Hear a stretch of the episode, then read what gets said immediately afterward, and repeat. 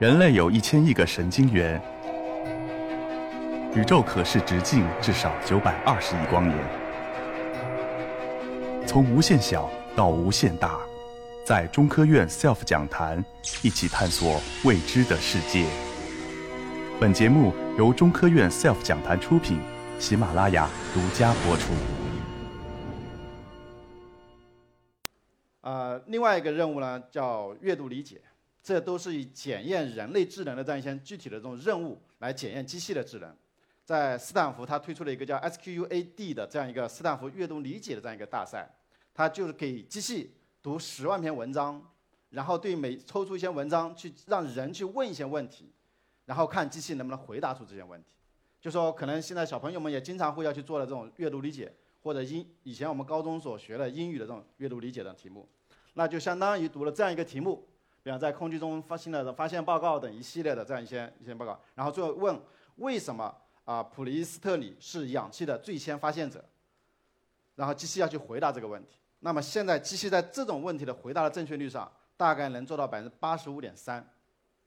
这是这样一个一个一个效果。相比于人类几乎也是百分之百的这样一个智力水平而言，还是有比较大的一个差距的。但人类机器还是会持续的进步，而且这也是科拉宣菲。在今年的十一月六号所取得的一个重大的，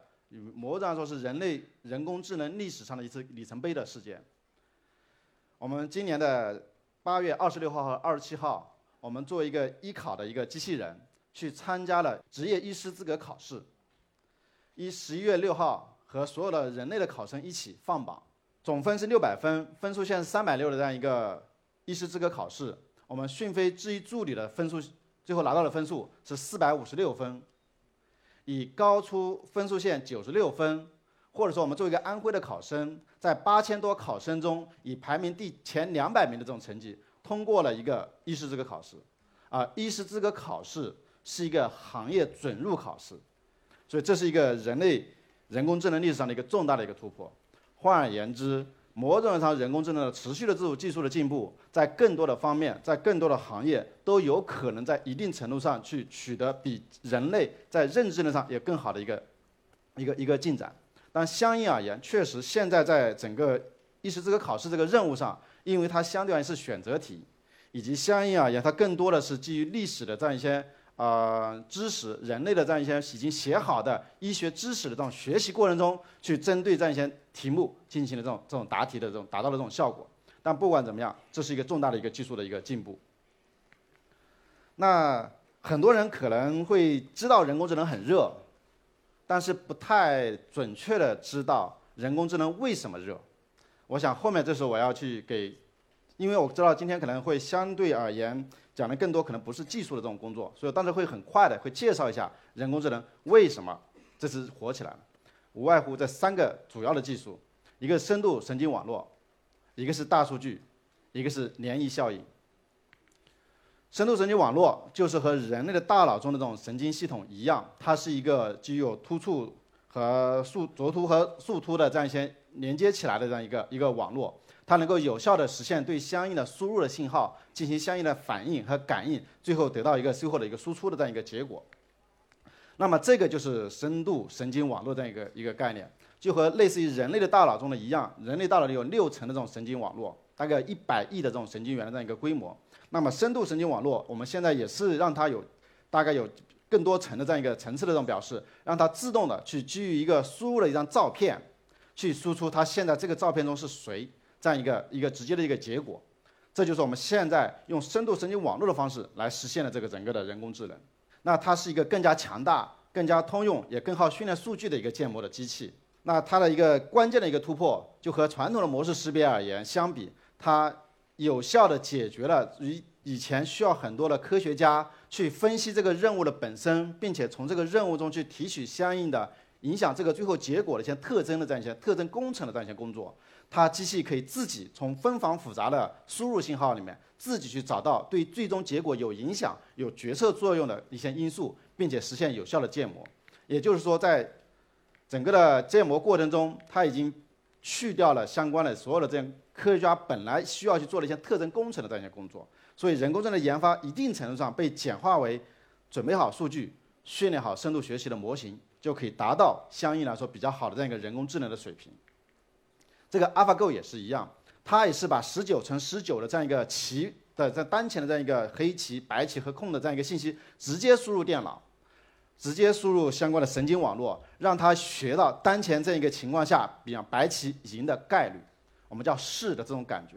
其实对于围棋的九段的高手来说，他也无法清简单的描述清楚所谓的势的这样一个概念，但是机器用这种方式。自己从数千万副的这样一个对弈自对弈的过程中，学会了是这样一个感觉。所有说到人工智能，大部分的都会说到深度学习这个词汇，因为深度学习已经被广泛的应用到整个人工智能的方方面面的各种技术里面，包括语音合成、语音识别以及啊声纹识别，就识别谁谁谁在说话，包括手写识别，包括人脸识别等一系列的任务上，都是用深度神经网络的这一个大的一个框架下的技术方法。当然，这个技术会持续的这样一个发展。那么从最开始的只是简最简单的模拟人类大脑神经元的这样一个系统的，到模拟人类的感觉的这种记忆的这种啊短时记忆的这样一种 RNN 的这种网络，到模拟人类大脑这种有注意力的这种概念叫 attention 的这样一种机制，以及现在在模拟人类大脑这种视觉这种分层处理这种 CNN 的这一系列的网络，而且全球现在大部分的人工智能的专家啊学者。都在持续的研究和改进整个深度学习的这样一个一个算法，所以某种意义上说，这个技术的进步是非常非常快的。在我们讯飞研究院，我们大概每年会废掉百分之三十到四十的代码，因为我们的技术持续在进化。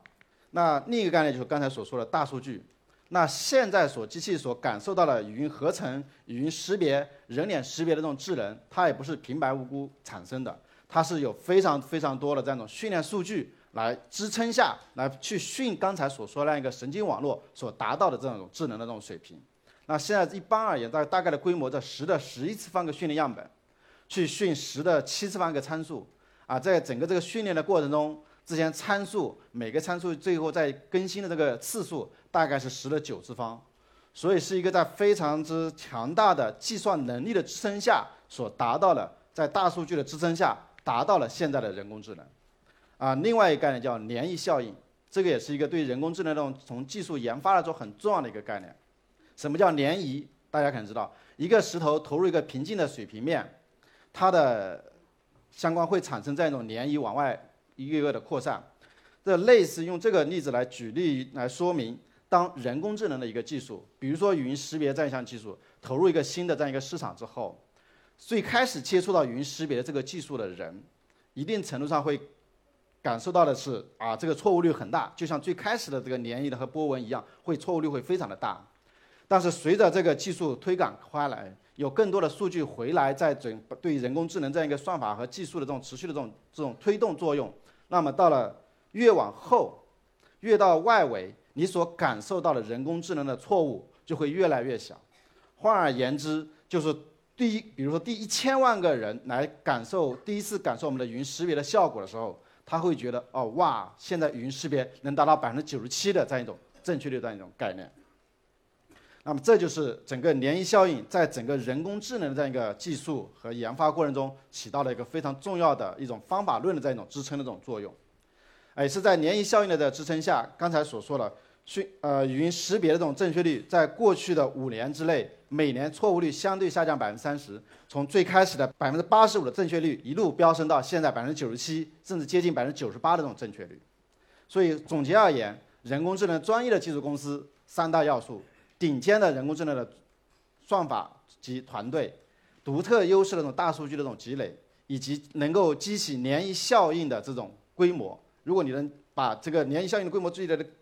越来越大，那么相应而言，你的技术进步的机会会越来越多。我们一般来说，在有个说法叫人工智能在一个大的热潮里面，只有你持续进步的快、跑得快，你才能最终跑得赢。而在这一个方面，中美同步进入了无人区，中国是最有希望赢得未来的。那我们刚才讲的都是人工智能的技术，如果从人工智能应用的角度来说，无外乎两个大的这种应用的模式。一种方式就把机器变得更聪明。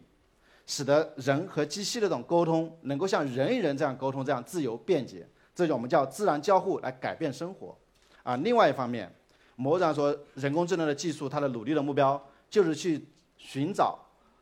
人们工作生活中重复性的脑力劳动，并且想办法去帮助它，甚至是代替它。